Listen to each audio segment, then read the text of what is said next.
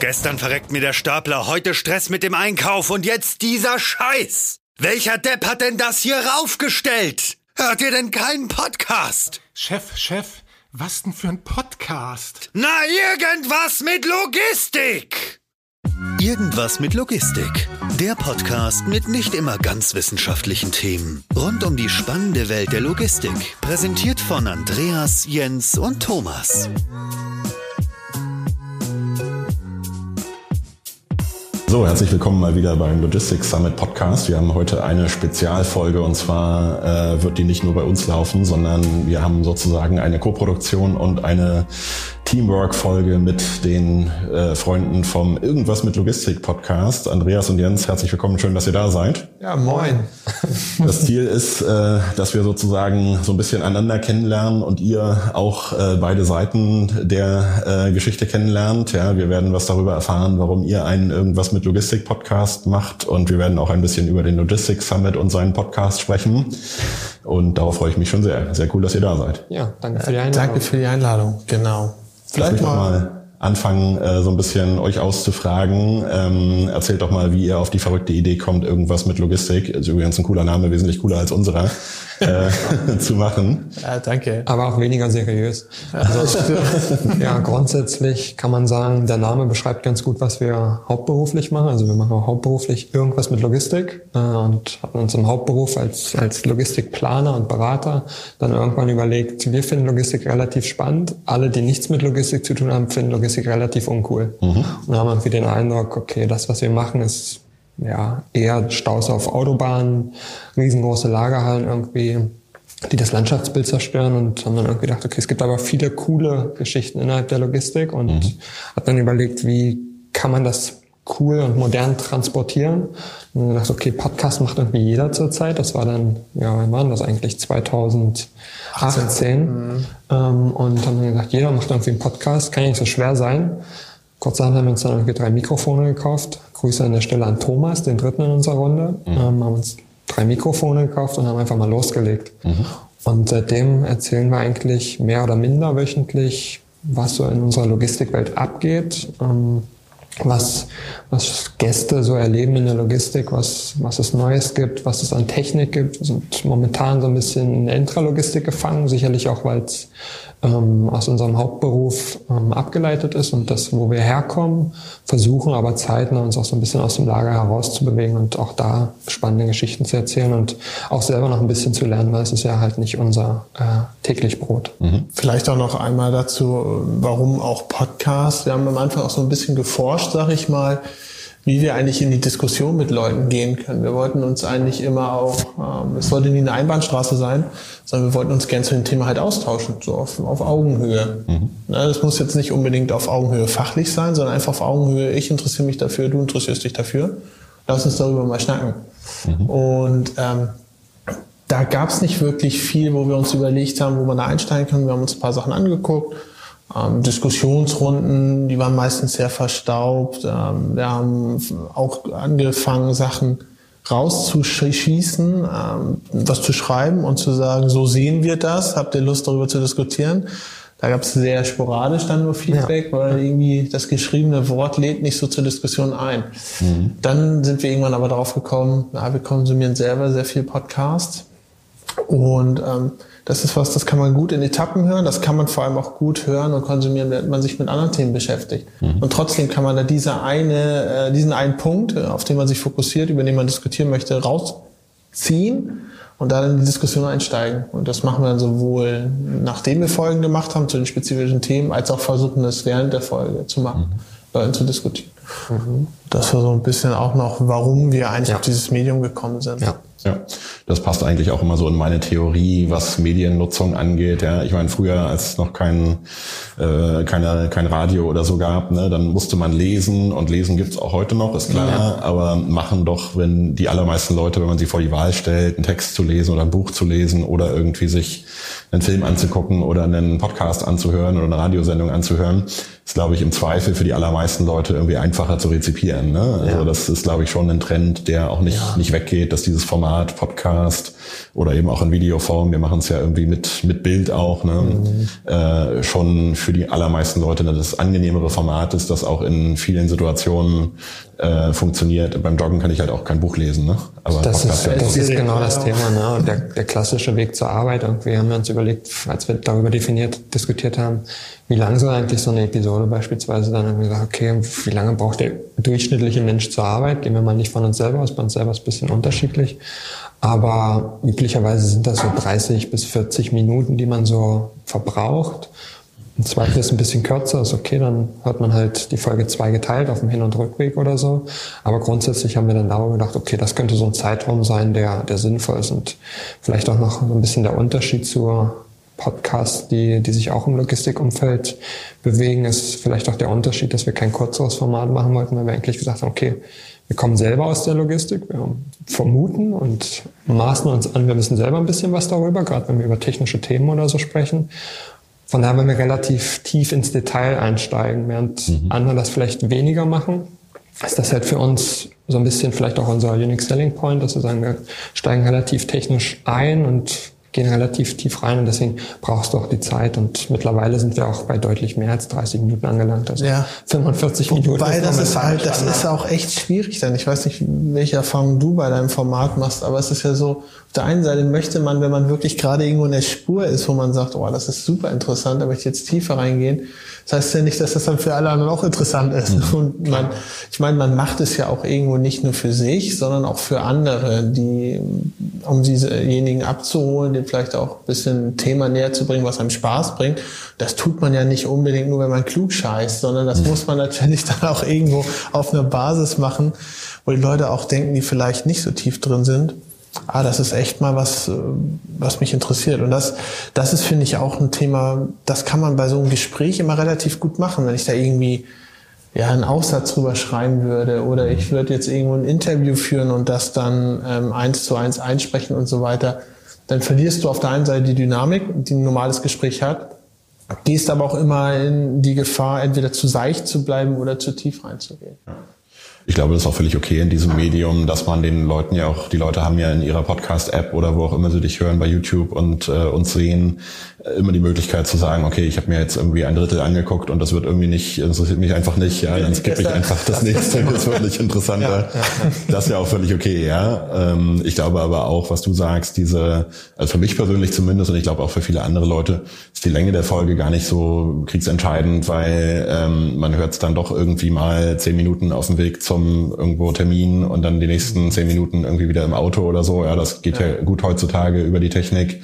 Und insofern, ähm, solange das Thema interessant ist, kann man den ja dann auch in mehreren Etappen hören. Ja. Und ich glaube, Ihr habt ja auch eigentlich fast immer so Gesprächs- ähm, und Interview-Szenarien. Mhm. Da braucht man schon auch ein bisschen länger. Ne? Ich glaube, so wenn man jemanden einlädt und dann nach sieben Minuten sagt, jetzt ist fertig, äh, da ist man ja auch nicht besonders weit gekommen. Ne? Ich glaube, so kurz, ich höre auch ganz viele verschiedene andere Podcast-Formate und wenn du so einen Nachrichten-Podcast hast, wo nur einer so ein bisschen was irgendwie wie so eine Mini-Tagesschau zu einem bestimmten Business-Thema oder so ins Mikrofon reinspricht, das kann man natürlich gut mal in drei Minuten machen oder so. Aber so ein Interviewformat braucht halt irgendwie schon eine halbe Stunde, dass da irgendwas rauskommt. Ne? Ja, das, was du gesagt hast, dass die, dass die Leute aussteigen und das finden wir auch besonders interessant beim Podcast-Thema ist natürlich auch das Thema Auswertung. Ich meine, jetzt arbeiten wir in der Logistik, sind so Zahlenmenschen eigentlich mehr oder weniger. Also haben wir natürlich auch geguckt, welche Zahlenmöglichkeiten hat man dann auch beispielsweise beim Podcast und dann gibt es halt super Auswertungen, dass du halt siehst, wann steigen die Leute eigentlich aus. Ich meine, der Durchschnitt sind so 60 Prozent der Leute, die das, die den Podcast überhaupt starten, die hören das dann auch bis zum Ende. Also entweder steigen die Leute nach vier, fünf Minuten aus, mhm. sagen, okay, das, das äh, Thema interessiert mich nicht, der Interviewpartner ist vielleicht blöd mhm. oder was auch immer. Ähm, und alle anderen bleiben eigentlich dann tatsächlich fast bis zum Ende dran. Ich meine, wer das Outro hört, ist eigentlich relativ egal. Mhm. Äh, aber tatsächlich ist das echt eine gute Sache, dass man, dass man die ganzen Statistiken auch hat und mhm. bekräftigt das eigentlich nur nochmal, was du gesagt hast. Mhm. Nochmal ein bisschen zurück zu euch, wie ihr auf die Idee kommt. Ihr seid, das habt ihr glaube ich so noch nicht gesagt, ihr seid im eigentlichen Leben, ja, das, der Podcast ist immer noch ein Hobby eigentlich, ne? Äh, aber im eigentlichen Leben seid ihr Berater im äh, Logistikumfeld. Ne? Das heißt, ihr bekommt wahrscheinlich eure Ideen, zu welchen Themen ihr Podcast macht, wen ihr einladet, bekommt ihr auch über euer tägliches Business, indem ihr da seht, was gibt's hier für neue schlaue Lösungen. Und ich höre es ja auch ständig, was ihr macht und verstehe immer nur die Hälfte, aber. aber du hörst. Also tatsächlich, tatsächlich sehe ich das gar nicht so. Also ähm, was wir wirklich auch als Berater machen, wir reden auch viel als Berater. Mhm. Das machen wir im Podcast und hauptberuflich. Aber es ist tatsächlich so, ähm, es ist schon ähm, eher zweigeteilt. Es ist, ich, ich weiß nicht, was ich zum Beispiel, was mich immer sehr antreibt, auch in den Gesprächen, ich rede immer gerne über die verschiedenen Optionen, was möglich ist. Mhm. Das finde ich super interessant. Das ist aber beispielsweise etwas, das kann ich in meinem Hauptberuf dem Sinne ja nicht ausleben. Ich kann ja nicht jedem Kunden irgendwelche Experimente vorschlagen, einfach weil ich die Idee richtig, richtig interessant und spannend finde. Einfach mal sehen, was, was ja. passiert. Also, also ist der Podcast an der Stelle auch ein bisschen mehr die Spielwiese als das echte Leben. Naja, ja. es, ist, es, ist, es ist tatsächlich so, ich denke, man erfährt eher andersrum. Man lernt viel kennen und erfährt viel und diskutiert auch viele Optionen, die man in einem wirklich wirtschaftlich sehr ernsten Umfeld, sag ich mal, mhm. so nicht besprechen und ausprobieren könnte. Und das hilft wiederum dann, auch als Berater anders zu arbeiten, wenn du mal die Zeit hast und dir die Zeit nimmst, in deinem beruflichen Umfeld mal nach links, nach rechts zu gucken, mhm. einfach mal was auch durchzuspinnen und einfach auch mal den Leuten zu begegnen, denen du sonst nur irgendwo in irgendwelchen Etagen in anderen Städten äh, begegnest, auch mal auf dieser Basis zu begegnen, einfach mal ohne Zeitdruck über was zu reden, was uns beide interessiert. Mhm.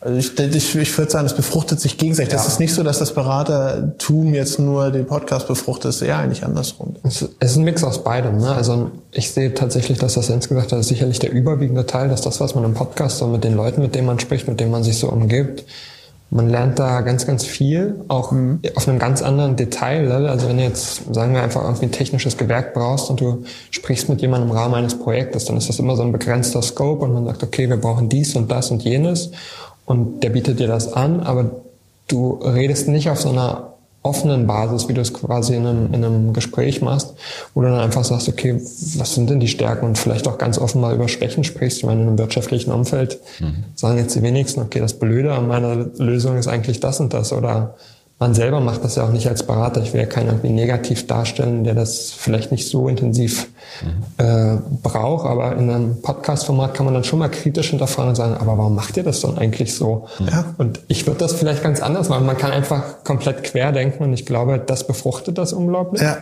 Und dann halt zusätzlich, dass man halt mit diesen Leuten spricht und teilweise auch Techniken kennenlernt oder Dinge kennenlernt, die man vorher auch gar nicht kannte, weil es jetzt irgendwie eine ganz spezielle Branchenlösung ist oder sowas.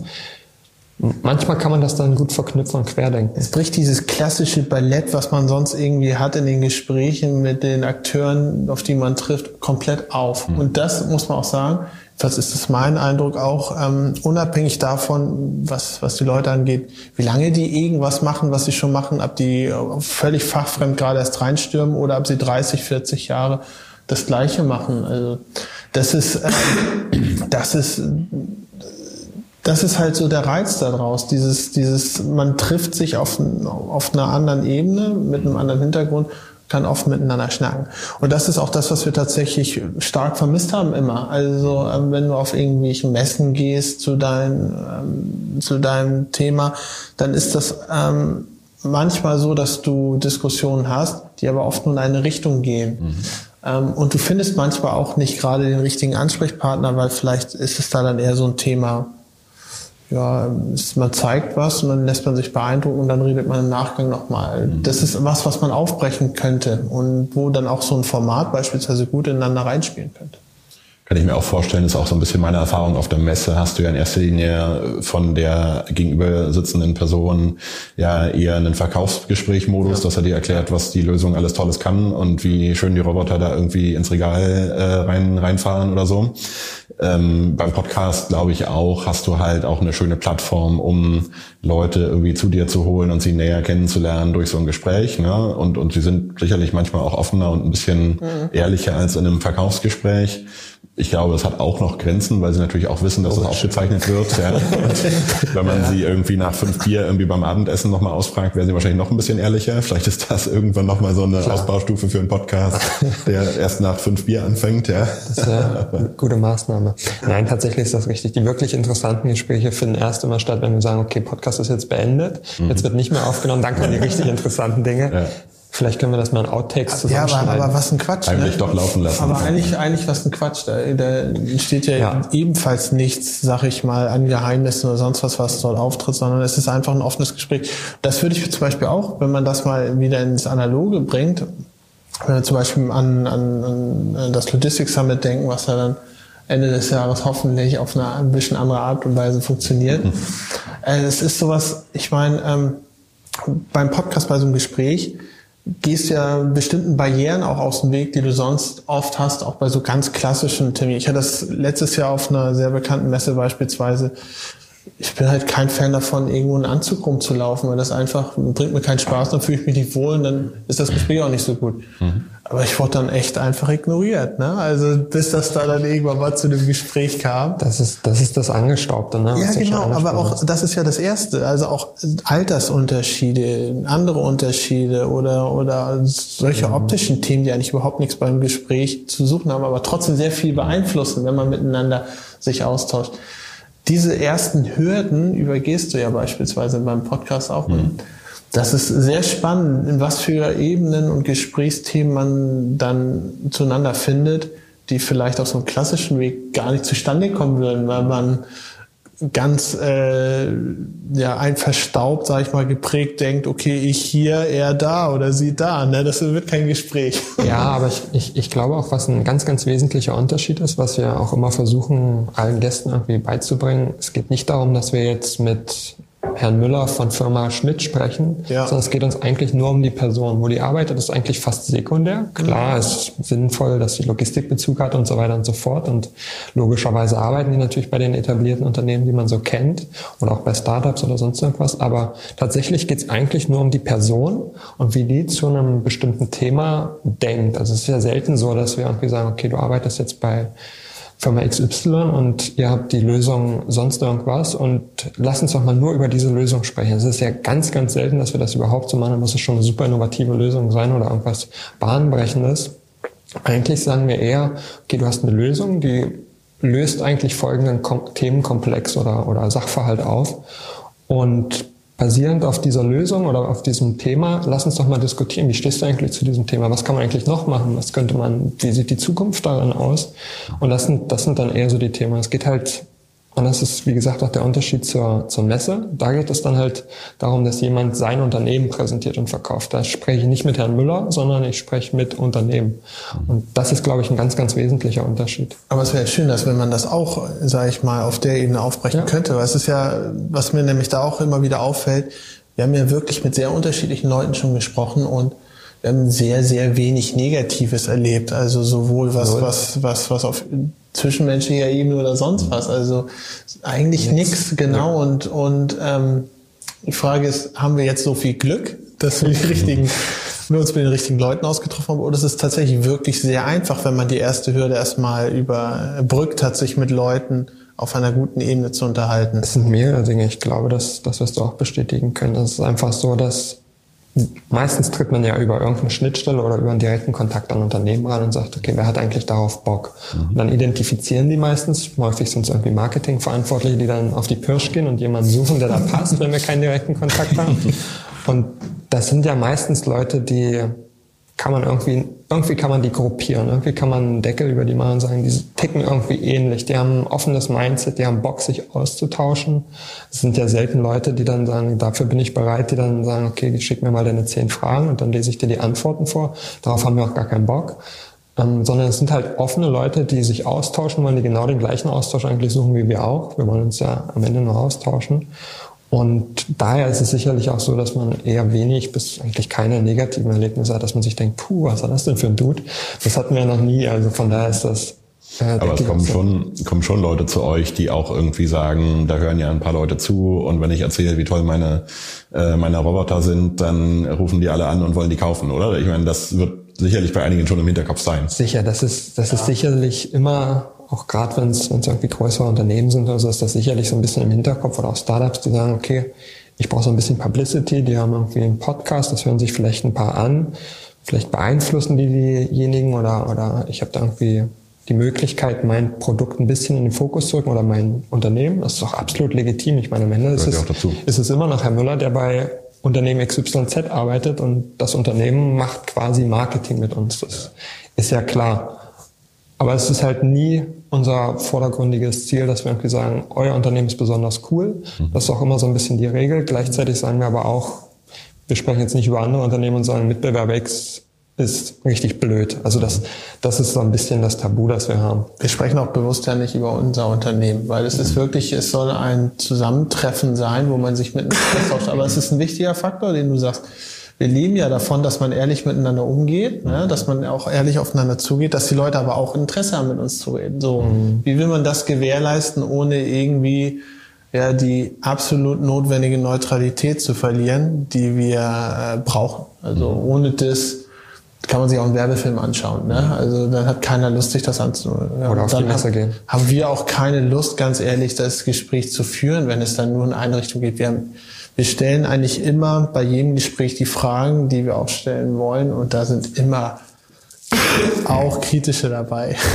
Immer. Absolut, ja, das ist mir auch schon aufgefallen, dass halt auch irgendwie rauskommt bei euren Folgen, was die Lösungen, die die Leute vorstellen, halt noch nicht können. Ne? Das ist ja auch immer vielfältig. Ja, aber es ist ja vielleicht auch ein Mehrwert, den wir, den wir vielleicht Absolut. geben können. Ich meine, du sprichst mit einem Berater aus der Branche, der dir sagt, mach's doch anders. Vielleicht kannst du ja den einen oder anderen Impuls geben, dass die Leute dann sagen, ja, das ist eigentlich eine gute Idee, haben wir noch nicht drüber nachgedacht, machen wir vielleicht. Das ist ja auch für, für, für potenzielle Kunden derjenigen, die mit uns nicht mit uns unterhalten, Vorteil, weil ich meine, niemand möchte jemanden haben, der mit, mit, äh, mit der Erwartung nach der eierlegenden Wollmilchsau dahin kommt, wenn der extrem enttäuscht ist. Das ist ja das Schlimmste, was passieren kann, als wenn man einfach auf einer Augenhöhe und mit realistischen Themen aufeinander zugeht. Ja, das ist ja letztlich der Grund, warum Leute euch auch hören, dass ihr halt dann auch so ein bisschen helft einzuordnen. Macht das für mich irgendwie als Hörer. Ich bin jetzt hier irgendwie Entscheider für Roboter-Einkauf bei Lagerfirma X, ja, und muss mir halt überlegen, welche, welcher zu mir passt und mit wem ich sprechen sollte. Der erwartet ja gerade, dass ihr auch helft, ihm das einzuordnen und zu sagen, was ist jetzt hier sinnvoll und was kann der vielleicht auch nicht. Ne? Klar, da, dafür hören die euch ja. Und ja. vor dem Hintergrund wäre es natürlich richtig schön, wenn man dann im Nachgang noch zu einer Diskussion kommen würde. Ja. So, dass genau nämlich die das Person. Ist nicht gelungen. Ja, das ist uns noch nicht wirklich gelungen. Das ist auf jeden Fall was, was wir uns wirklich auch wünschen würden. Es ist schon passiert, dass ordentlich diskutiert wurde teilweise ja. mit zwei, drei klaren Positionen. Aber äh, das wäre natürlich optimal, wenn wir, äh, wenn das jedes Mal ein Impuls ist zu einem gewissen Thema und mhm. danach entwickelt sich dann eine gewisse Diskussion, wo dann alle Akteure daran beteiligt sind. Ne? Es gibt ja ein technisches Problem dabei. Es wäre ja schön, wenn das auch live ginge, wenn du irgendwo einen Bildschirm hast, wo irgendwelche Tweets oder so auftauchen und die kannst ja. du während des Auf der Aufzeichnung irgendwie mit einfließen lassen. Ja, ja, das geht natürlich nicht, weil es irgendwie nicht live ist. Noch nicht. Vielleicht ändert sich das irgendwann LinkedIn mal. LinkedIn Live oder so gibt's ja auch schon. Genau. Gibt ja, gibt ja langsam so Formate, genau. Ähm, aber es ist, es ist halt schwierig und vielleicht ist das auch was, was du bestätigen kannst oder vielleicht auch nicht, wenn du, wenn du gleich über den Logistik-Summit mal ein bisschen sprichst. Es ist natürlich auch ein bisschen Fluch der Branche. Also es ist, Jens hat das auch schon mal angesprochen, es ist ein bisschen angestaubt. Mhm. Viele Leute sind nicht so in den sozialen Medien unterwegs. Also es merken wir eigentlich immer häufiger, dass man sieht, okay, da ist jemand, der ist eine gestandene Vertriebspersönlichkeit und man denkt sich als, ich sag mal, junger digitaler Mensch, der ist bestimmt irgendwie auch auf LinkedIn oder Xing oder was weiß ich unterwegs und aktiv. Mhm. Und dann gehst du auf den Leuten in ihr Profil, okay, die haben fünf Kontakte, kein Foto, keine Information, nichts. Ich so, okay, das ist aber schade. Mhm. Wie, wie soll dann die Diskussion entstehen, wenn die Leute vielleicht auch gar kein Interesse momentan daran haben oder den Bedarf vielleicht auch gar nicht sehen. Ich glaube, dass das in unserer Branche noch relativ stark unterschätzt wird, dass es in diesen sozialen Medien, dass da ganz, ganz viel passiert. Mhm. Allen voran LinkedIn momentan. Also. Habt ihr irgendwelche Daten darüber, wie alt eure Hörer sind? Ja. Und? Sind die interessant? Äh, also der Großteil, und das sind, das sind äh, knapp 60 Prozent, sind tatsächlich zwischen 27 und 38 Jahre alt. Das mhm. ist keine große Überraschung, das haben wir auch so vermutet. Es gibt ein paar Ausreißer nach unten. Das sind dann sicherlich die Leute, die irgendwie Young Professionals sind, gerade von der Uni kommen oder, oder gerade mit ihrer Ausbildung fertig sind, im Berufsleben angekommen sind. Oder vielleicht auch Studenten, das ist ja auch sinnvoll. Oder Studenten, die sich dann ein bisschen aufschlauen wollen. Das, mhm. das gibt es sicherlich auch. Das sind relativ wenige, ich glaube nur so um die 10 Prozent. Und dann gibt es relativ viele Ausreißer auch nach oben, die dann, die dann tatsächlich 50 plus sind. Und das Wild ist verteilt dann, ja. Genau, und das ist, das ist eigentlich total interessant. Äh, ein paar weiß man immer, weil die dann vielleicht auch interagieren auf, auf irgendwie Ankündigungen oder so.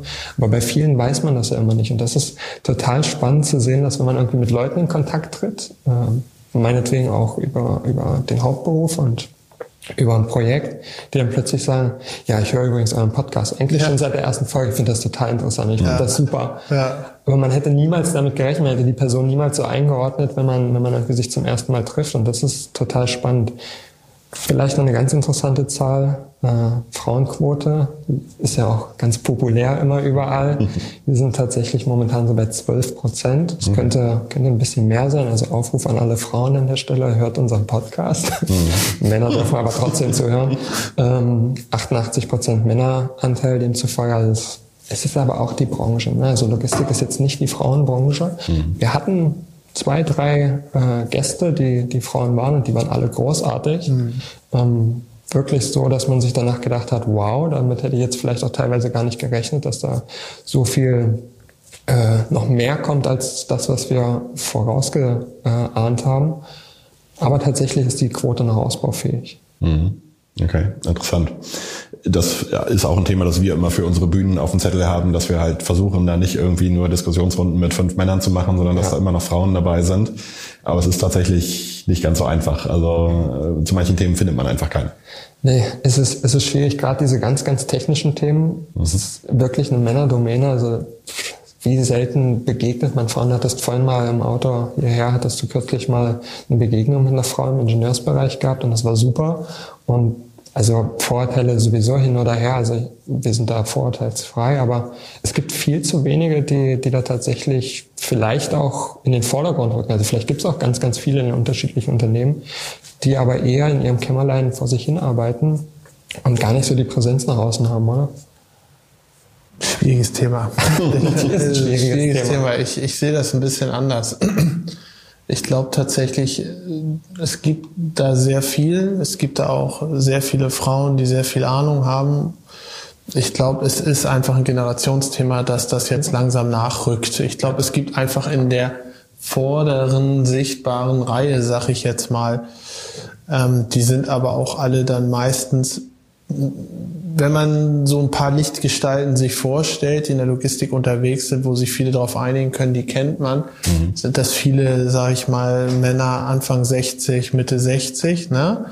Und ähm, bis das dann aufgebrochen ist mit der nächsten Generation, dann sieht das Bild auf jeden Fall ganz anders aus. Also Klar. es gibt das, wie gesagt, ich glaube, die, die, es ist auch nicht so, dass die, die Branche nicht unbedingt auch interessant ist. Es die Branche ist generell sehr interessant, weil sie jegliche Facette eigentlich hat, mit der man sich auseinandersetzen kann. Möchte man mit Menschen, Prozessen arbeiten, überhaupt kein Thema. Möchte man kreativ werden, möchte man in Richtung Vermarktung, Marketing gehen, auch überhaupt kein Thema. Möchte man gerne Software machen, möchte man IT-Themen machen, kein Thema. Möchte man Ingenieur sein, auch kein Thema. Möchte man irgendwie Karriere machen und äh, Personen leiten, in der Organisation arbeiten, es ist alles vorhanden. Ne? Also es ist nicht Außer so Popularität.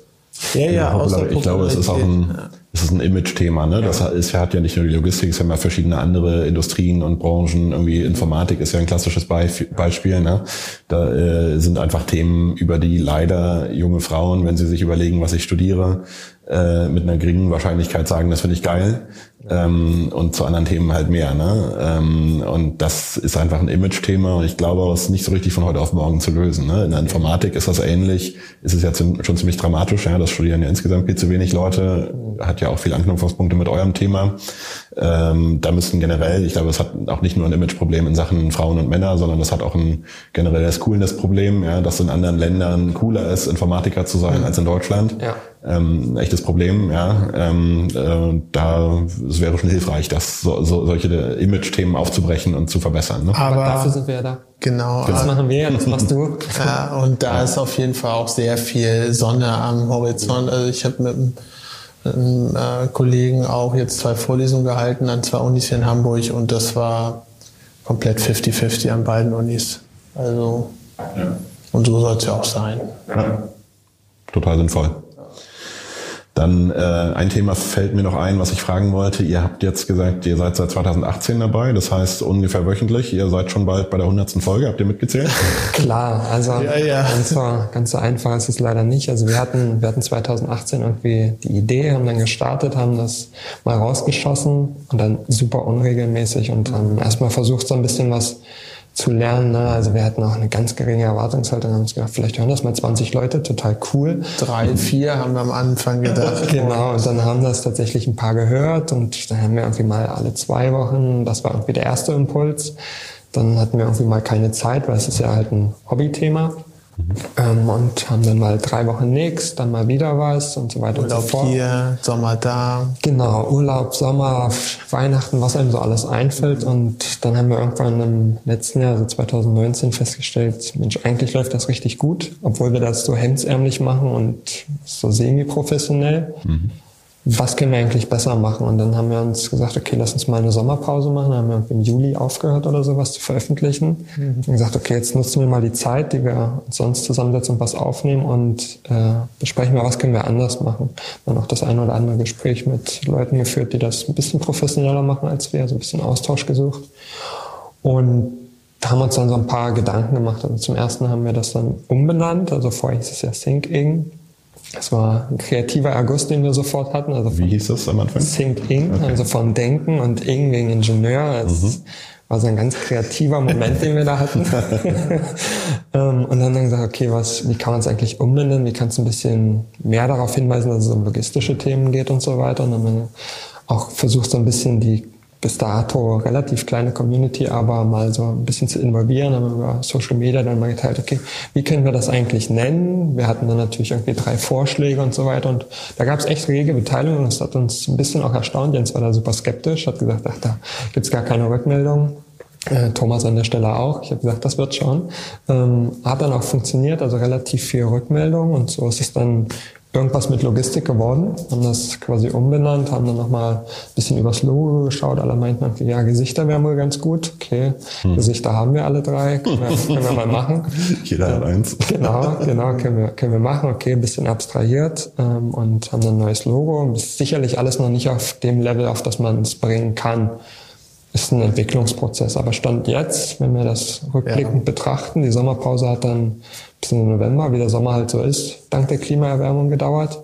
Ähm, und im November haben wir dann angefangen, wöchentlich zu veröffentlichen. Das war auch eine große Änderung, die wir haben, mit einem fest definierten, mehr oder weniger fest definierten Redaktionsplan, wo wir dann die ganzen Themen clustern, unsere Anfragen und so weiter ähm, professioneller bearbeiten und seitdem veröffentlichen wir wöchentlich und Stand jetzt ist das Ergebnis ungefähr das 30-fache an wöchentlichen Downloads zu dem, was wir vorher hatten. Und das waren vorher nicht bloß drei.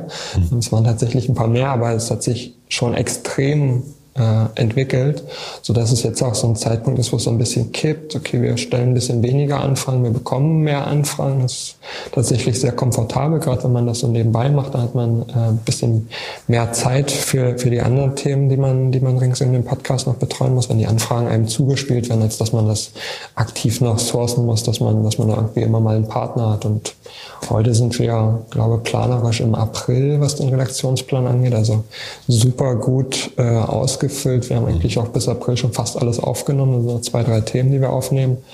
Und so zieht sich das. Also jetzt hat man auch einen gewissen Puffer. Man kann das alles äh, vernünftig einphasen und haben sicherlich auch noch ein bisschen daran gearbeitet, wie veröffentlichen wir das. Also das haben wir auch noch mal ein bisschen geändert. Wir starten montags ja immer 6 Uhr ist die Veröffentlichung, 8 Uhr schreiben wir noch mal einen Beitrag, der dann, der dann ins soziale Medium eingespielt wird, dass jeder auch mitbekommt, oh, da gibt's was Neues. Mhm. Dann gibt's am Mittwoch noch mal ein Zitat, das so semi gut ankommt bisher, ähm, wie was, was irgendwie der Gast gesagt hat, irgendwas möglichst, ja, was möglichst Plakatives. Äh, funktioniert nicht immer.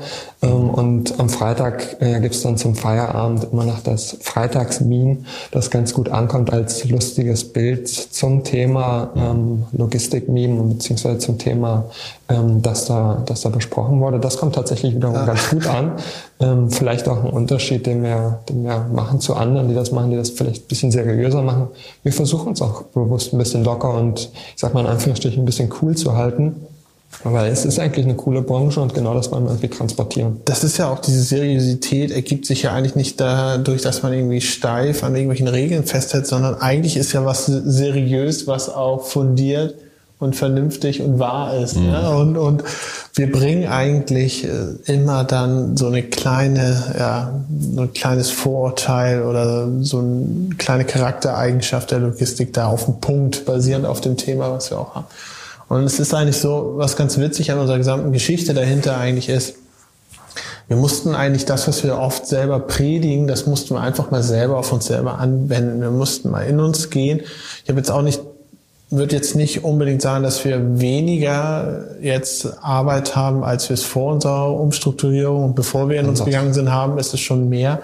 Aber im Vergleich zu dem Output, den wir erzeugen und auch das, was wir rauskriegen an Rückmeldung und auch an Interaktion, was eins der Ziele ist, mit Leuten da ins Gespräch zu kommen, zu interagieren, mhm. ist deutlich, deutlich höher. Und es hat eine Menge gebracht, einfach mal in sich zu gehen, zu sagen, was möchte man machen mhm. und wie strukturiert man es einfach. Also wir sind nach außen, kann man fast sagen, mit den Bildern, mit den Memes, mit der Art der Veröffentlichung sind wir lockerer geworden, ja, um mhm. gleichzeitig bei unseren Prozessen das etwas zu strukturieren, ja, mhm. etwas anders anzugehen. Das ist eigentlich ein sehr witziges Erfolgsrezept und wie Andreas das auch schon gesagt hat, das war ein Lernprozess. Für mich war das überhaupt nicht notwendig, weil wir hatten da unsere Hörer, mhm. redet mit den Leuten, das war gute Sache, muss ich jetzt wirklich mir einen neuen Namen ausdenken, schon wieder ja.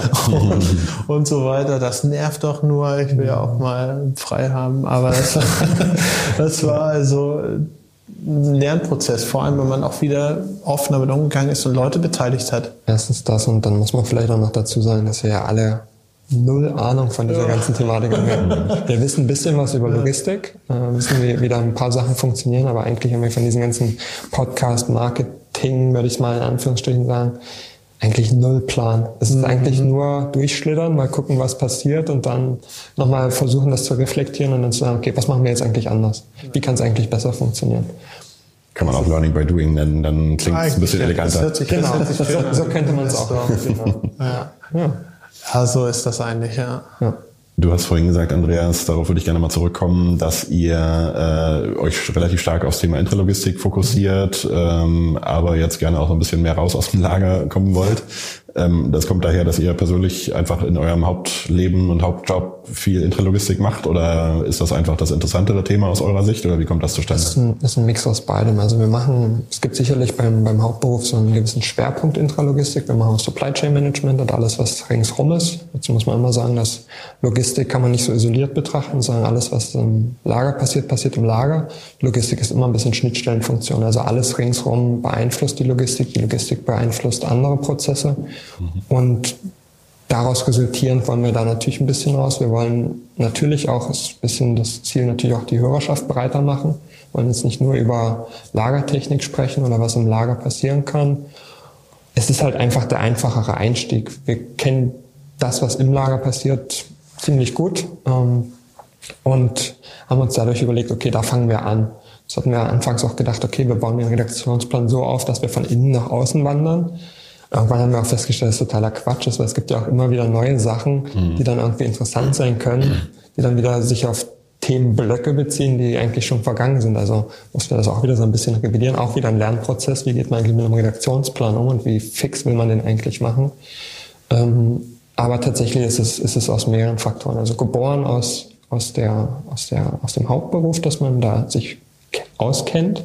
Ähm, dann soll sich über die Hörerschaft ein bisschen weiterentwickeln, natürlich auch persönliche Weiterentwicklung dann äh, in dem Zug. Und ja, das ist so ein bisschen die Hoffnung, würde ich mal sagen. Oder? Ja, ich denke auch, es war auch nicht nur, weil man sich damit auskannte, auch einfach, weil da eine riesengroße Lücke war. Ne? Also es ist immer, immer, immer, immer, wenn Logistik irgendwo aufploppt, ähm, ich habe mal, das gab schon im Studium, gab es schon das Video, da ist BVL rumgegangen und hat die Leute gefragt, was ist für dich Logistik? Ne? Und das war immer Transport, LKW, vielleicht noch manchmal Schiffe. Stapler oder ein Schiff, ne? aber ein bisschen Eisenbahn. Ne? Mhm. Aber es ist immer Transport von A nach B. Die, die Laien denken nicht an Intralogistik. Ne? Das ist schon, na, das würde ich nicht sagen. Es ist ja ein sehr präsenter und auch sehr, sehr wichtiger Faktor, der vor allem ja auf die Menschen auch immer einen direkten Einfluss hat, sei es durch Emissionen, Lautstärke oder einfach weil Infrastruktur durch ihren Garten gebaut wird. Mhm. Ne? Hm. Aber ähm, das, was in diesen vier unscheinbaren Wänden mhm. passiert, die irgendwo am Stadtrand hängen, irgendein unwirklichen Gewerbegebiet da, ne? Das ist extrem komplex und da spielen nämlich ganz, ganz viele Systeme ineinander und dann geht's ja erst richtig los, wie Andreas auch gesagt hat. Das ist ja auch noch alles mit einem außen vernetzt. Das hört ja nicht nur auf. Und es ist so super spannend und es wurde so wenig darüber geredet und es ging immer darüber, wie kriege ich den LKW besser geladen, wie kriege ich den Transport besser koordiniert. Sei es in der Uni, sei es irgendwo in, ja, in Diskussionen, die locker laufen, oder sei es auch bei irgendwelchen äh, ja, Fachveröffentlichungen zum Thema Logistik. Und daher sind wir da eigentlich draufgesprungen. Aber es ist halt so, es ist genauso Quatsch, wenn man die Intralogistik ausblendet, ist es auf der anderen Seite genauso Quatsch zu sagen, die ist das Wichtigste und wir blenden alles andere drumherum aus. Also mhm. deswegen muss man den Schritt gehen. Natürlich fühlt man sich da wohler, aber da müssen wir unsere Wohlfühlzone auch verlassen. Das haben wir auch das eine oder andere Mal schon gemacht. Das hat jedes Mal eigentlich ganz gut geklappt, weil ja. da kann man sich erst recht gut ergänzen. Ja, weil man unterschiedliche Blickwinkel hat. Ja. Ne? Aber jetzt haben wir ganz, ganz viele Argumente eigentlich gebracht für ein modernes Format. Und vielleicht wäre es an der Stelle, dass wir es ein bisschen umkehren und sagen, du machst ja auch irgendwas mit Logistik. Ja. Äh, zumindest jetzt neuerdings. Ähm, vielleicht, vielleicht kannst du einmal, einmal berichten, wie du eigentlich auf die Idee kamst oder, oder dein Team, zu sagen, lass doch mal den Logistik-Summit machen. Da mhm. gibt es vielleicht einen Bedarf. Wie, wie kamt ihr darauf? Ja, also äh, ich kann mich da ein bisschen anschließen, so wie du sagst, wenn ihr jetzt euch neu in dieses Transportlogistik-Thema reinarbeitet äh, und das interessant findet, so geht's mir persönlich äh, auch immer sehr stark. Ich mache gerne irgendwie Dinge, die ich nicht kann. Das ist vielleicht ein bisschen ungewöhnlich. Ich glaube, die meisten Leute machen gerne Dinge, die sie können, weil das einfacher ist. Ähm, ich, ich lerne eigentlich gerne neue Sachen und beschäftige mich mit Themen, wo ich noch keine Ahnung von habe. Ähm, also ich wusste zum Beispiel vor, also ich bin ja ganz neu in der Logistik, ne? ihr seid die Experten dafür. Ich äh, versuche gerade so ein bisschen zu verstehen, wovon ihr redet. und ähm, habe vor Du gibst einen guten Podcast, der dir helfen kann. Genau, deswegen höre ich den ja auch schon seit zwei Monaten. Jetzt, jetzt bin ich nicht mehr ganz so planlos. ähm, und habe im Oktober letzten Jahres, also vor ungefähr vier Monaten, äh, beschlossen, diesen Event zu gründen. Ich erzähle auch gleich noch ein bisschen was zur Vorgeschichte, aber tatsächlich ähm, wusste ich damals noch nicht mal, dass es Intralogistik gibt. Ja? Also ich bin wirklich, bin da wirklich, ja. äh, genau, also äh, komme da wirklich äh, ganz unwissend in so Themen rein, aber man findet, es ist ja jetzt auch keine Raketenwissenschaft, man findet sich ja äh, zu so einem, bis zu so einem Level, den man als Eventveranstalter verstehen muss findet man sich relativ schnell da rein. Ne? Also natürlich ähm, gibt es da noch ganz viele weitere Level, die man verstehen kann. Ihr seid dann wahrscheinlich irgendwie, ich bin auf Level anderthalb angekommen und ihr seid auf zwölf und es geht aber auch bis zwanzig oder so, ja. Und äh, irgendwo kann man immer noch tiefer einsteigen. Ja. Wahrscheinlich als Berater ist man ja auch, würde ich mal vermuten, auch nicht immer super tief in allen Details drin, sondern muss halt die groben Zusammenhänge und verstehen und so, würde ich mal vermuten. Ne? Ihr kritisch. okay, ist vielleicht auch ein Beratervorurteil. Anderes Thema. Anderes Thema. Ist, ein, ist ein Mix aus allem. Also ja, es gibt sicherlich Fall. Themenbereiche, wo man, wo man ein bisschen tiefer ins Detail einsteigen muss. Es gibt aber auch Themenbereiche, wo man Helikopterblick hat und ein bisschen schaut, okay, was macht da am meisten Sinn und das bloß einordnen versucht. Aber, aber wir müssen ja nicht über die äh, Detailtiefe des Beraterdaseins sprechen. Genau, es ist vielleicht auch ein bisschen Beratervorurteil. Ja, klar. Wir können das ja auch mal so halb stehen lassen. Und äh, wie komme ich überhaupt aufs Thema Logistik? Also wir machen hier mit einem äh, Team von ganz schlauen Menschen, die äh, machen wir seit zehn Jahren äh, erfolgreiche B2B-Messen und Konferenzen. Wir kommen thematisch eigentlich eher aus dem digitalen Marketing. Wir haben ein, unser ältestes Event, feiert gerade seinen zehnten Geburtstag, ist eine Digital-Marketing-Konferenz namens D3Con. Das war auch ein paar Jahre lang das einzige Event. Ich bin davor schon zehn Jahre Unternehmer gewesen, eher in diesem digitalen Marketing-Bereich. Ich habe ein paar äh, halbwegs erfolgreiche Sachen im Online-Marketing gemacht, habe da auch ziemlich früh mit angefangen, so mit 18, während ich noch zur Schule gegangen bin und bin da so ein bisschen aus Versehen reingestolpert und bin, das kann ich irgendwie ganz gut, also bin schon öfter mal unternehmerisch in irgendwelche Dinge aus Versehen reingeraten, wo ich noch nicht so genau wusste, was ich da mache. Ähm, das macht mir irgendwie auch Spaß, ja, irgendwie immer wieder was Neues zu machen. Viele Dinge funktionieren auch nicht, aber manche funktionieren dann schon. Äh, und äh, das Schöne daran ist ja, dass die Dinge, die nicht funktionieren, die sieht meistens auch kaum jemand, weil sie dann irgendwie relativ schnell wieder begraben werden. Und äh, habe jetzt seit zehn Jahren mache ich Events. Das erste Event ist ziemlich zufällig entstanden, aber dann habe ich irgendwann gemerkt, dass mir das auch Spaß macht, so Events zu veranstalten. Dann habe ich 2013, vor mittlerweile ja jetzt äh, sieben Jahren ungefähr, den äh, Online-Karrieretag gegründet. Das ist unser zweites Event. Das ist die größte Jobmesse für die Digitalbranche. Also da bringen wir äh, Unternehmen zusammen mit äh, potenziellen Mitarbeitern in Form einer Jobmesse, aber spezialisiert halt für die Digitalbranche an acht Standorten in diesem Jahr in Deutschland und Österreich.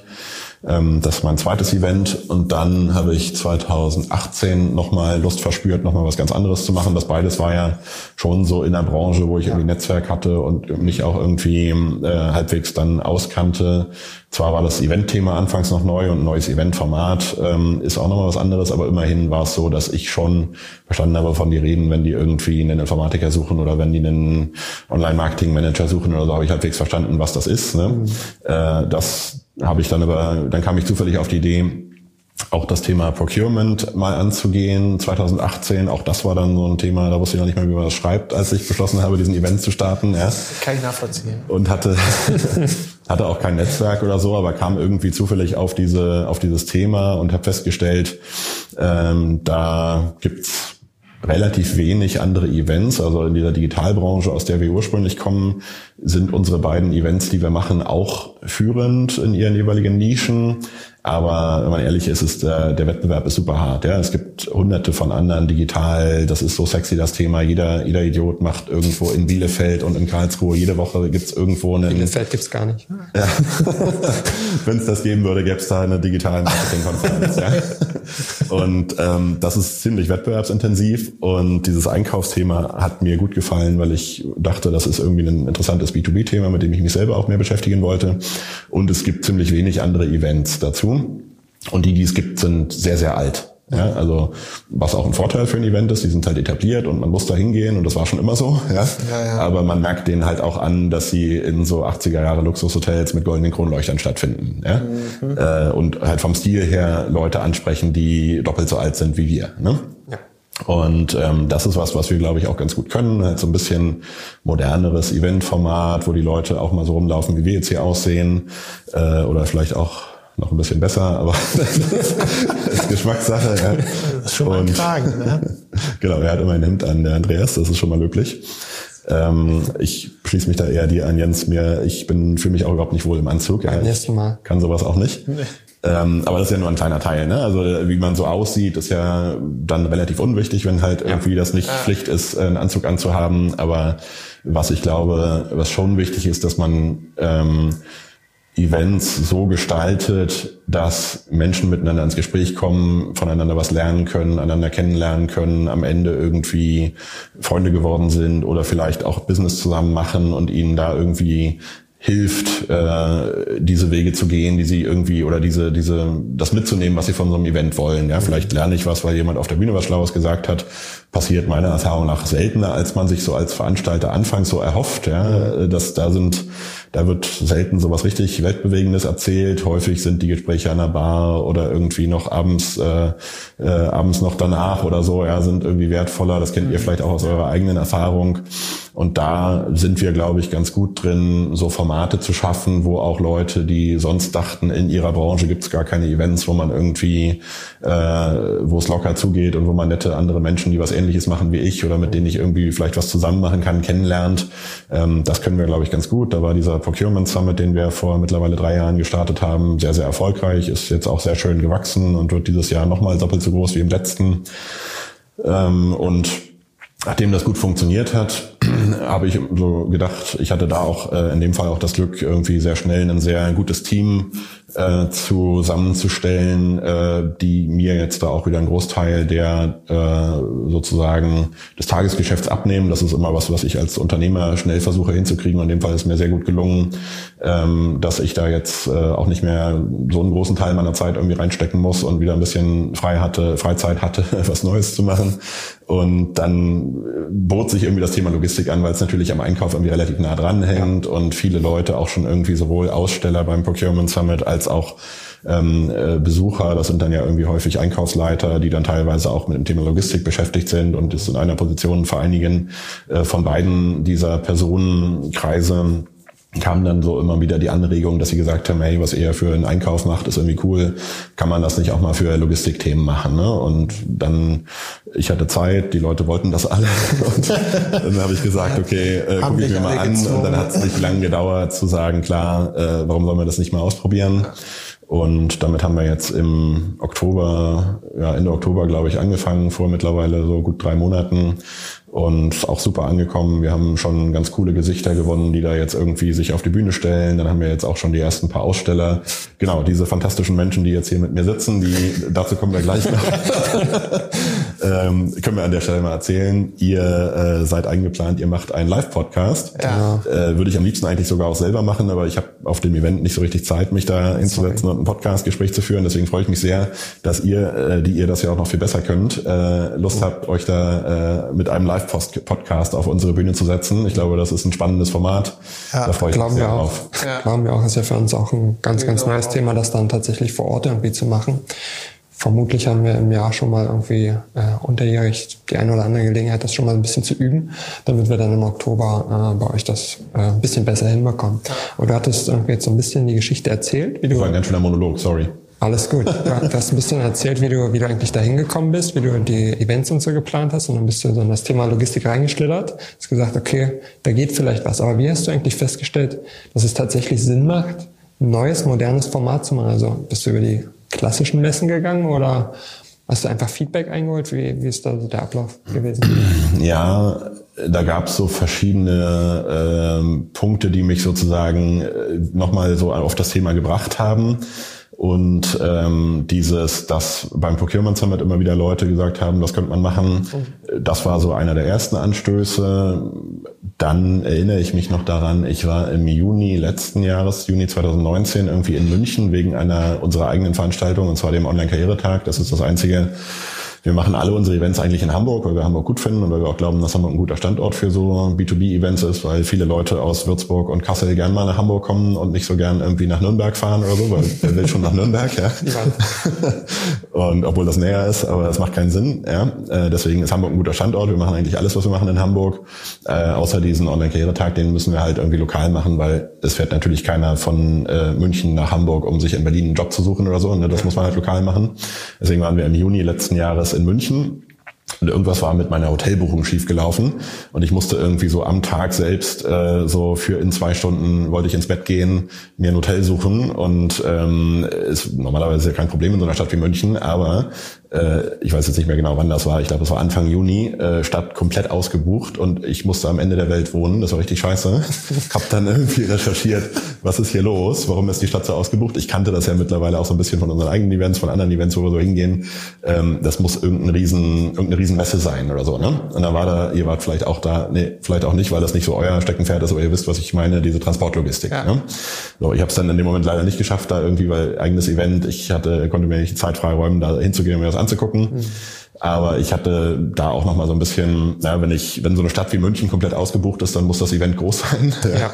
Und äh, das sind dann auch noch mal so Themen oder Punkte, wo ich noch mal stärker auf die Idee komme, mich damit zu beschäftigen, mhm. äh, vielleicht mir das Logistikthema genauer anzugucken und dann ja. irgendwie, wenn man sich so deren Ausstellerliste anguckt, wo kommen die alle her, was sind das alles für Firmen, äh, dann ähm, kam ich halt, hat mich das auch nochmal motiviert, mich damit stärker zu beschäftigen. Ähm, was allerdings schon im Vergleich zum Einkauf, äh, glaube ich, äh, im Transport oder im Logistikbereich anders ist. Diese beiden großen Messen, Logimat und Transportlogistik, ne, die sind ja tatsächlich sehr groß, ne, was für den Markt spricht. Ne, da ist irgendwie viel Potenzial, da gehen irgendwie zigtausende von Leuten hin äh, und es sind auch jeweils hunderte von Ausstellern da. Aber ich glaube, diese Messen sind auch nicht so die sind nicht so einfache Gegner, wie wir es äh, in anderen Bereichen gesehen haben. Ja? Also zum Beispiel auch nicht nur im, im Einkauf jetzt, sondern auch im, äh, in dem Online-Karrieretag-Thema hatten wir, obwohl es mittlerweile mit, gibt es auch viel Wettbewerb, aber da waren wir die ersten, die überhaupt diesen Nischenbereich besetzt haben. Und das ist immer angenehm. Ne? Ich meine, Marktplätze, äh, Events sind Marktplätze, Messen sind Marktplätze. Äh, und, und Marktplätze sind immer geil, wenn sie keinen Wettbewerb haben. Wenn sie Monopole sind, machen sie ja meistens Spaß. Ne? Darf man nicht ganz so öffentlich sagen. Aber ähm, als, als Marktplatz willst du möglichst wenig Wettbewerb haben. Ne? Und deswegen äh, haben wir dann auch äh, beschlossen, dass dieser, äh, dass wir jetzt nicht irgendwie die Transportlogistik nachbauen und einfach nur alle mit Sneakers und äh, Jeans dahin gehen statt mit Anzug. Das macht, glaube ich, keinen Sinn, sondern dass wir uns schon spezialisieren äh, auf eine bisschen andere Fokussierung. Ja? Wir decken inhaltlich sowohl Transportlogistik als auch Intralogistik ab, aber immer nur aus dem Digitalisierungs, aus der Digitalisierungsperspektive. Mhm. Auch das ist natürlich keine Positionierung, die so völlig neu erfunden ist, denn wenn man jetzt über die äh, über die äh, Logimat läuft, wird man natürlich auch an jedem zweiten Stand irgendwie äh, steht das dran, dass sie Digitalisierung machen, obwohl sie eigentlich früher Schrauben und Büroklammern hergestellt haben, ja, übertrieben gesagt. Ja. Aber ähm, trotzdem glaube ich, dass es dafür schon viel Bedarf gibt, sehen wir. Ja, wir verkaufen auch irgendwie jetzt schon täglich Tickets und es gibt eine Menge gute Leute, die da schon angemeldet sind, die das Format gut finden. Was ich glaube, was auch noch dazu kommt, dass äh, Hamburg ist ja schon ein relativ naheliegender Standort auch fürs Thema Logistik in Deutschland. Und es gibt noch keine größere Veranstaltung dazu. Ne? Und die beiden großen Messen sind halt irgendwie im Süden. Und äh, das ist, glaube ich, auch, plus noch irgendwie in Berlin gibt's auch eine mittelgroße, ne? wenn man das vergleicht mit den Hannover auch noch so ein bisschen. Mhm. Äh, aber es sind schon viele, die hier auch aus, aus Norddeutschland kommen, die uns sagen, hey, cool, dass ihr sowas mal macht. Äh, äh, Gerade in Hamburg ist man ja immer gern. In Hamburg haben auch alle oder fast alle, mit denen wir irgendwie sprechen, sagen, ja, Hamburg, da habe ich eh noch irgendwie Kunden und da muss ich immer hin. Ne? Also das ist schon auch ein Standortvorteil Vorteil, den man hat, ja. wenn man jetzt nicht aus Chemnitz kommt. Ja. ich finde es super witzig, dass du am Anfang beziehungsweise am Ende deines Monologes vorhin, als du gesagt hast, ähm, die wirklich wichtigen Gespräche, die hat man dann am Ende an der Bar, ne, wenn man auch mal offen aus dem Zirkus heraus miteinander redet, ist ja eigentlich genau der Ansatz, beziehungsweise das, was wir uns auch überlegt haben, warum wir das so machen, wie wir es machen, mhm. um genau an diese Gespräche zu kommen. Und du siehst darum wiederum andersrum die Möglichkeit, einen Marktplatz, eine Plattform, eine Location zu bieten, ein Event, wo dies ermöglicht wird. Nicht mhm. nur in einem Podcast, wo dann einer mit jemandem spricht, sondern wirklich eine Räumlichkeit, die das so ein bisschen aufbricht mit dem Millantor, ähm, aber auch mit dem gesamten Herangehen, was du aus den anderen ähm, Events gelernt hast. Das ist, das finde ich, finde ich super spannend, weil eigentlich ähm, ist es wirklich ja mit dem gleichen Ziel, die Leute auf eine Ebene zusammenzubringen, dass es offener miteinander gestaltet wird und dass da auch mehr Mehrwert daraus generiert wird. Ich glaube, das ist noch ein, auch immer noch ein Riesenpotenzial. Ich glaube, da haben wir schon ein paar Sachen irgendwie, ja. machen wir schon ein paar Sachen ganz gut, aber da ist auch immer noch viel Potenzial drin. Ja, ich glaube, so dieses Menschen, die was Ähnliches machen, die jetzt, sagen wir mal zum Beispiel irgendwie so ein Logistikleiter von einem Mittelständler sind oder so und sich für ähnliche Themen interessieren, ähnliche Dinge tun, die irgendwo an einen Tisch in einen Raum zu bringen, an eine Bar zu bringen, dass die sich austauschen, was voneinander lernen, einander inspirieren ja. und so.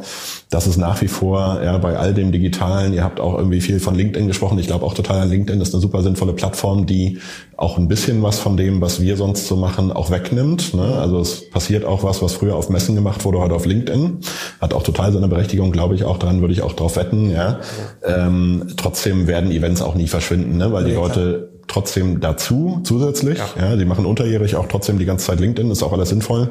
Aber sie wollen auch trotzdem immer noch mal so ein paar Tage im Jahr, wo sie sagen, jetzt stehe ich ja auch mal in der Bar und gucke einem in die Augen und kann auch mal was fragen, was ich in LinkedIn nicht reinschreiben würde, ich, weil da sehe ich ja doof aus. Ja. Und ich denke, gerade bei so, bei so äh, Querschnittsfunktionen, die eigentlich jedes Wirtschaftsunternehmen hat, Logistik, wenn man irgendwas handelt, äh, physische Güter, aber auch äh, Procurement, wovon du geredet hast, und auch dem Thema Marketing, das ist auch so, da steht man vielleicht, man steht mit seinem Produkt irgendwie in Konkurrenz, mhm. aber wenn sich dann der Kollege von da aus dem, aus dem Einkauf oder aus der Logistik trifft mit dem Kollegen von da, man hat ja doch irgendwo gleiche Probleme und gleiche Herausforderungen, zu denen man sich gerne ausfällt. Das ist auch eine Erfahrung, die ich gemacht habe in den letzten Jahren, die mir gar nicht so bewusst war. Also viele tauschen sich, ähm, produzierende Unternehmen, aber auch Handelsunternehmen und so weiter, tauschen sich über solche Querschnittsfunktionen gern und intensiv mit ihren Marktbegleitern auch aus. Ja, ja aber der, der Unterschied sicherlich zu den etablierten Messen, du hattest das ja gesagt, es gibt irgendwie super große Marktplätze. Ich glaube, das ist auch ein großer Vorteil, den ihr habt. Diese Größe, die jetzt beispielsweise mal diese süddeutschen Messen haben, macht es auch ziemlich schwierig, da in Dialog zu kommen. Also es gibt halt unglaublich viel. Es gibt von allem unglaublich viel. Hast du irgendwie Bock auf FTS-Geräte, also mhm. fahrerlose Transportsysteme? Gibt es irgendwie eine ganze Halle voll mit irgendwelchen Geräten oder sonst mhm. irgendwas? Du kommst ja eigentlich gar nicht so richtig in den Dialog mit den Einzelnen, sondern bist eigentlich überfrachtet mit der Vielzahl an unterschiedlichen Themen, die es mhm. gibt. Also wenn man jetzt überlegt, die Logimat beispielsweise ist drei Tage lang und wenn man wirklich intensiv sich die Sachen anschaut, wenn man sich damit auseinandersetzen muss oder will, dann brauchst du diese drei Tage die auch reichen nicht. Oder die, die reichen gar nicht. Und das ist, glaube ich, ein ganz, ganz großer Vorteil, wenn man es verhältnismäßig klein hält, äh, mhm. so ein Event. Natürlich will man mal viele Tickets verkaufen und so weiter, klar. Aber wenn es relativ klein ist und überschaubar, gibt es auch ein ganz anderes, ein ganz anderes Feeling, eine ganz andere Atmosphäre, dass man dann vielleicht viel eher mit jemandem, der irgendwie neben einem steht, mal in den Dialog geht, als wenn da irgendwie alle fünf Minuten tausend Leute an dir vorbeilaufen. Das ist halt einfach zu viel und du kommst nicht in diesen Dialog, ja. oder? Ja, wir denken ja auch viel aus der Perspektive des Besuchers, ne? dieser Logistikleiter zum Beispiel vom Mittelständler oder auch von irgendwie einem größeren Unternehmen, vom Konzern. Was will der? Ne? Also da gibt's ja ganz viele verschiedene Szenarien. Aber mhm. ich glaube, ein wichtiges ist, ähm, er sucht einen neuen Dienstleister für ein bestimmtes Thema, der ein bestimmtes Problem löst. Ne? Und dafür kann er natürlich als irgendwie einen Konzern kannst du problemlos irgendwie deine Sekretärin anrufen lassen und dann kommen die irgendwie in den nächsten fünf Wochen alle vorbei und präsentieren, weil die wollen dich ja kennenlernen. Das kostet aber ganz schön viel Zeit. Ne? Messe macht das vielleicht ein bisschen einfacher. Ich kann an 15 Stände an einem Tag hingehen und mit denen allen an einem Tag sprechen. Das ist schon mal ein Vorteil bei der Messe. Aber ich führe halt immer irgendwie Verkaufsgespräche. Ne? Ich höre mir von jedem an, der verspricht mir, dass sein Produkt kann alles, ja, und der Himmel ist immer blau, ja. Ähm, das ist schon halt auch ein ist es besser, als das gar nicht zu haben. Ja, deswegen gibt's auch Messen und das ist auch sinnvoll. Aber ich glaube, noch viel mehr ähm, hilft ein Input, wenn der mit jemandem sprechen könnte, der einen ähnlichen Job in einem irgendwie vergleichbaren Unternehmen hat und der auch vielleicht im letzten Jahr eine ähnliche äh, Entscheidung getroffen hat und vielleicht sogar schon irgendwie zwei von den Lösungen getestet und die dritte eingeführt hat diese Erfahrungen zu hören, ne, die helfen dem noch viel, viel mehr als die 15 Verkaufsgespräche. Äh, und danach suchen die Leute. Ne? Und das ist auch für uns nicht total trivial hinzukriegen, dass sich da die richtigen Leute treffen und miteinander austauschen können und diese Erfahrungen einander teilen. Ähm, aber wir denken da immer sehr, da forschen wir sozusagen auch immer noch und experimentieren dran, wie wir das fördern können. Ja? Weil das, glaube ich, ist das Wertvollste, was man machen kann, womit ja. man auch dauerhaft eine Berechtigung behält als Event, wenn denn noch mehr äh, der klassischen Verkaufsanbahnung irgendwie auf LinkedIn und irgendwie digital stattfindet. Wenn du das dann für alle Bereiche hingekriegt hast, gibt's auch keine Berater mehr. Dann können die ja. Leute sich gegenseitig selber auf, beraten. Kommt immer noch an. Aber die, ich ja. glaube so ein bisschen, ohne viel von Events und Messen zu verstehen, ich glaube, es ist, ich würde das so interpretieren, dass es eigentlich einen Unterschied gibt zwischen einem Event und einer Messe. Weil die Messe ist für mich tatsächlich dieses klassische Verkaufsgespräch und die Vorträge oder so, die ich ja. höre, sind in der Regel Slots, die ich verkaufe an die jeweiligen Unternehmen, die dann irgendwie sagen, okay, wir möchten ja unser neues SAP-Produkt oder sonst irgendwas präsentieren. Das hat alles seine Berechtigung, das ist auch interessant teilweise. Aber der Unterschied zum Event ist ja dann für mich so ein bisschen, das so ein bisschen umzukehren und zu sagen, aus eurer Position heraus, wer könnte eigentlich für den potenziellen Besucher interessant sein?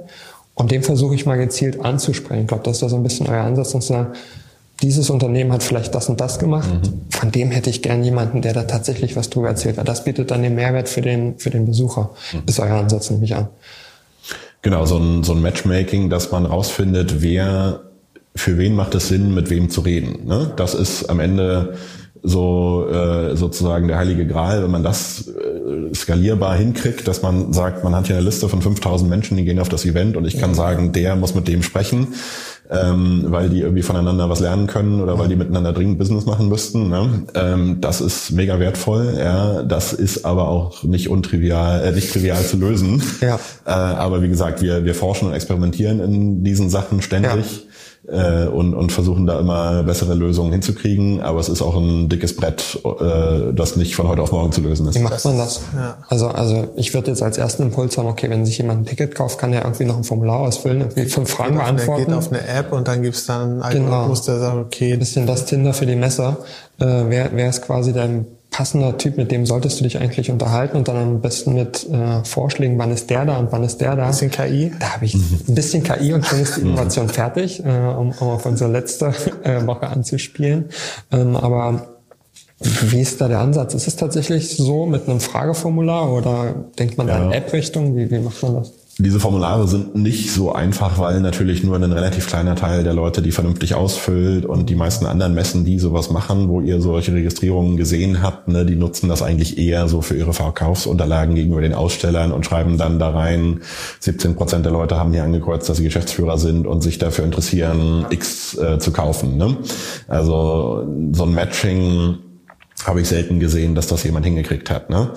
Ähm, was wir schon also am Ende ist es nicht so leicht, äh, die verschiedenen Marktteilnehmer dazu zu bringen, so ein detailliertes Profil von sich irgendwie abzugeben, dass man sie sinnvoll irgendwie verknüpfen kann. Ne?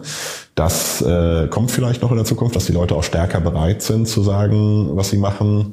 Ähm, wir testen zum Beispiel gerade so eine Fragebogengeschichte, dass Leute wirklich mit konkreten Business-Problemen ankommen können beim Procurement Summit mhm. ähm, und dann in verschiedenen Settings mit verschiedenen Leuten, zum Beispiel auch Beratern, aber auch irgendwie Peers sozusagen, also Peers im Sinne von Leuten, die was ähnliches wie Sie machen, äh, ins Gespräch kommen können. Das testen wir gerade mal dieses Jahr beim Procurement Summit.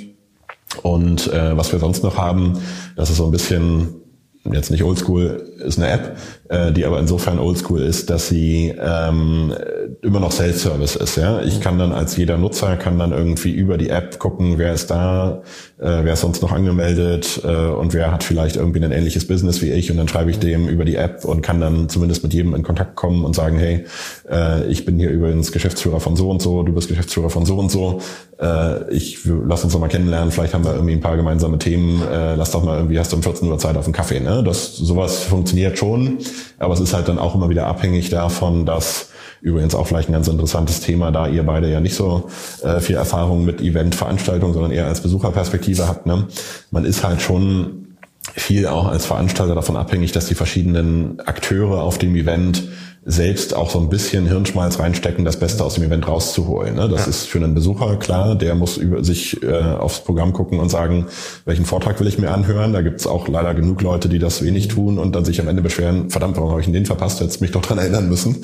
ja, obwohl ich dann natürlich sag, woher soll ich denn wissen, dass der dich interessiert hätte. Ja. ja. also die Leute müssen natürlich auch selber ein bisschen was reinstecken.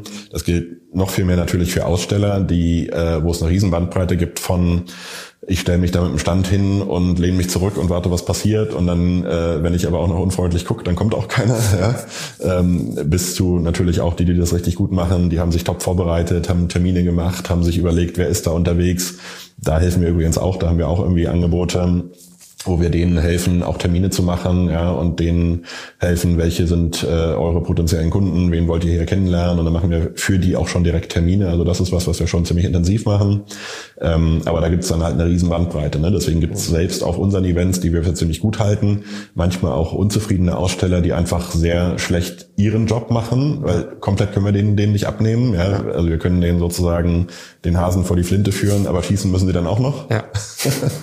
ähm, und ähm, das ist halt, äh, da gibt's dann halt auch wirklich von allen Teilnehmern eines solchen Events mhm. Dinge, die man ihnen als Veranstalter nicht komplett abnehmen kann. Man kann sie unterstützen und man kann versuchen, äh, auch zum Beispiel Programmpunkte und tolle Speaker irgendwie zu highlighten, dass alle mitkriegen, dass sie das nicht verpassen wollen. Aber am Ende äh, sind die Geschmäcker und die Interessen ja auch sehr unterschiedlich. Das heißt, man kann das jetzt auch nicht von jedem erraten, was der gerne sehen wollen würde. Ja. Du hattest, du hattest das mit den, mit den unterschiedlichen Peers und so weiter erwähnt und wenn ich jetzt ganz pragmatisch da reingehen würde, und das ist dann vermutlich das Problem des, des Engagements, wenn ich irgendwie feststelle als Veranstalter, okay, da sind irgendwie, sag mal, 100 Logistikleiter unterwegs und die haben vermutlich, wenn man sich jetzt aktuelle Fragestellungen überlegt, haben ja die meisten irgendwie ähnliche Probleme, die, die so äh, aktuell sind. Dann wäre es ja eigentlich total interessant, wenn man diese Leute in irgendeiner Form, also nicht alle 100, sondern irgendwie so ein paar rausgepickte, dazu bekommt, mehr oder weniger auf der Bühne zu sein und den tatsächlichen Mehrwert bietet, indem man sagt, ich bringe dich zusammen beispielsweise mit einem Berater, mit einem Subject Matter Expert oder sonst irgendwer oder mit einem Peer mhm. und ihr sprecht eigentlich tatsächlich auf der Bühne mhm. euer Problem live durch, aber es ist vermutlich ein Problem des Engagements und wie offen die Leute mit ihren aktuellen Fragestellungen sind. Ne? Genau. Aber das wäre ja das, was den größten Mehrwert eigentlich für alle bietet. Oder hat ja das gleiche Problem wie ich und die lösen das gerade live. Das ist ja total interessant. Mhm. Da würde ich persönlich, würde ich total interessant finden, hätte ich total Bock drauf, mir sowas anzuhören. Aber es ist vermutlich die Schwierigkeit, äh, die Leute zu identifizieren. Ne? Ja, nicht das Identifizieren, sondern das geht eher schon in eine Richtung, dass dass das wertvoller Content wäre, dass jemand, der irgendwie eine interessante Funktion, der jetzt irgendwie Logistikleiter von irgendwie einem interessanten Unternehmen ist, dass der sich hinstellt und erzählt, was er alles nicht kann, dass ihr das interessant fändet, ist naheliegend, das wünschen sich viele. Man findet aber keinen, der das tun will. Ja? Ähm, so eitel sind die Leute dann leider doch, dass sie gerade auf einer großen Bühne würden sie das nicht tun, zu erzählen, was sind alles meine Herausforderungen und wo kommen wir nicht voran und wo müssen wir dringend irgendwie eine bessere Lösung für finden. Das tun sie das tun sie höchstens in Formaten, wo sie gleichzeitig auch sagen können, was sie alles geil können. Ne? Also so ein bisschen tun sie das vielleicht, aber so die Leute sind schon schwierig zu motivieren in so Settings, mhm. ähm, wo sie am Ende vielleicht schlecht aussehen. Ne? Aber, das, aber es ist schade eigentlich, weil man, man kann ja irgendwie einen Mehrwert auch für denjenigen, der das, der das mhm. erzählt, dass er irgendwie ein Defizit irgendwo hat oder dass er diese mhm. Herausforderung hat, ist ja nicht unbedingt eine Schwachstelle oder irgendwas, was sie nicht können, mhm. sondern es gibt halt einfach eine Herausforderung. Man stellt vielleicht jemanden, der eine Ahnung davon hat, live daneben, der dann sagt, ja, die Antwort ist 42 oder was auch immer. Und derjenige weiß dann Bescheid. Ich stelle mir das aber auch schwierig vor, weil natürlich Warum? aus unserer Sicht ist es super interessant, weil wir uns einfach fürs Problem mhm. interessieren und über das Problem nachdenken, diskutieren wollen. Aber für denjenigen und vor allem auch für sein Unternehmen im Hintergrund hat das ja sicherlich ganz andere Faktoren, Einflüsse und so weiter und auch ähm, Geschäftsinteressen. Mhm. Ich, ich finde es schwierig, da dann eine Grenze zu ziehen, wenn man so offen in so eine Problembesprechung und Lösung und ähm, Diskussion geht. Wann sitzt man da, setzt man da die Grenze, dass man nicht wirklich dann mal zum falschen Zeitpunkt vor vielen Leuten das Falsche sagt mhm. und sagt, okay, äh, übrigens, wenn, wenn wir, weiß ich nicht, in den und den Zeiträumen können wir halt nicht liefern, ja, dann hört das der andere und packt Nein. dann halt ordentlich Werbung genau in die Zeitpunkte und auf einmal aber lass uns, ja, aber ich meine, ich meine, das ist ja aber, das ist ja eine, eine potenzielle Konsequenz aus so einer Diskussionsform, Klar. die schon sein könnte. Deswegen finde ich schwierig, sowas zu öffentlich zu machen, auch wenn natürlich im Endeffekt auf das Problem gesehen alle davon profitieren und auch die Diskussion extrem spannend ist. Aber was da nach vorne und nach hinten für Einfluss hat, das finde ich schwierig zu überblicken. Ja, wenn man, wenn man ganz abstrakt ist, dann sind aktuelle Probleme der Klassiker, alle hängen sich daran auf, okay, wir müssen irgendwelche Geschäftsprozesse digitalisieren oder sonst irgendwas. Okay, was mache ich denn jetzt? Muss ich jetzt SAP einführen oder sonst irgendwas? Klassisches Beispiel, welches Lagerverwaltungssystem ist eigentlich das Richtige für mich? Dann diskutierst du einfach mal auf der Bühne an mit demjenigen, wie ist eigentlich wie ist eigentlich die Vorgehensweise? Was, was machst du eigentlich als erstes? Damit bietest du demjenigen ja schon Mehrwert. Natürlich kannst du, da gebe ich dir vollkommen recht, kannst du nicht in so Themenbereiche gehen, wo du sagst, ja, also wir müssen jetzt irgendwie in den nächsten sechs Monaten unser Lager vergrößern, ansonsten haben wir Kapazitätsprobleme, Engpässe oder sonst irgendwas, klar. Aber wenn du es auf einer etwas abstrakteren Ebene hältst, wo du jemanden Mehrwert gibst mit einem Thema, das alle beschäftigt. Ja, aber diese halt Rahmenlinien in Echtzeit einzuhalten, schwierig. Ja, fordert schon Vorbereitung. Was wir tatsächlich schon machen, das ist auch was, äh, was bei uns immer sehr gut ankommt, ist, dass wir wirklich solche Logistikleiter zum Beispiel, wir haben so eine Diskussionsrunde auf der Hauptbühne, Logistikleiter-Panel heißt die, und die erzählen halt so ein bisschen, was sind ihre Themen, an denen sie arbeiten, was sind ihre Herausforderungen. Es geht schon in die Richtung, aber ich glaube, was man halt nicht machen darf, und das haben wir auch schon wirklich so als, äh, wir haben schon versucht, aber es, da macht dann halt keiner mit, wenn man das zu negativ formuliert. Ne? Ja. Wenn man sagt, wir wollen Logistikleiter, die gerade irgendwie gescheitert sind, die nicht wissen, wie es weitergeht oder so, ja? Existenzen. die nicht wissen, wie es weitergeht und darüber erzählen. Ja. Das ist zu hart. Ne? Nee, Dafür klar. sind die Leute irgendwie in zu selbstbewussten Positionen und können sich nicht so richtig erlauben, öffentlich zu sagen, was alles gerade nicht funktioniert. Zumindest nicht allein das, sondern auf so einem Panel erzählen die dann auch irgendwie, hier haben wir was eingeführt, das funktioniert geil, dann erzählen die vielleicht auch mal, schon häufig, aber auch nicht immer, ne? auch mal was, was sie probiert haben, was nicht funktioniert hat. Das ist dann schon auch irgendwie auch ein bisschen ausgewogen und auch mal irgendwie mal eine, eine kleine äh, Failure-Geschichte dabei. Aber unter so einer Überschrift irgendwie, hier sind die äh, fünf schlechtesten Logistikleiter Deutschlands, das da setzt sich keiner hin. nee, das, das ist klar, das ist klar. Es ist halt schwierig, ne? aber es ist halt eine Frage des Engagements und der Offenheit und wie Bock haben, die Leute darüber zu reden, wie sie irgendwie auf die Schnauze gefallen sind oder so. Ja, also aus Publikumssicht ist das definitiv interessant. Ja, ne? Das Im Publikum willst du immer gerne sehen. Also das ist übrigens auch ja. tatsächlich ein, äh, ein Fall, was wir so gelernt haben, was man, was ich anfangs auch nicht so erwartet hätte. Im Publikum sind natürlich auch auch viele dieser Peers, die sagen, da sitzt jemand, der ist irgendwie so ein bisschen mein Wettbewerber aus einer ähnlichen Branche und interessant dem zuzuhören, was er so erzählt. Und man würde ja, also als Laie Außenstehender würde man denken, der guckt sich gerne an, was ich, äh, ich gucke mir da gerne an, was ich von dem lernen kann. Das ist sicherlich auch ein Faktor, aber mindestens genauso groß ist auch irgendwie, äh, dass ich mich freue, wenn der erzählt, was er alles noch nicht hinkriegt, weil ja. ich bei mir selber das auch noch nicht hinkriege ne?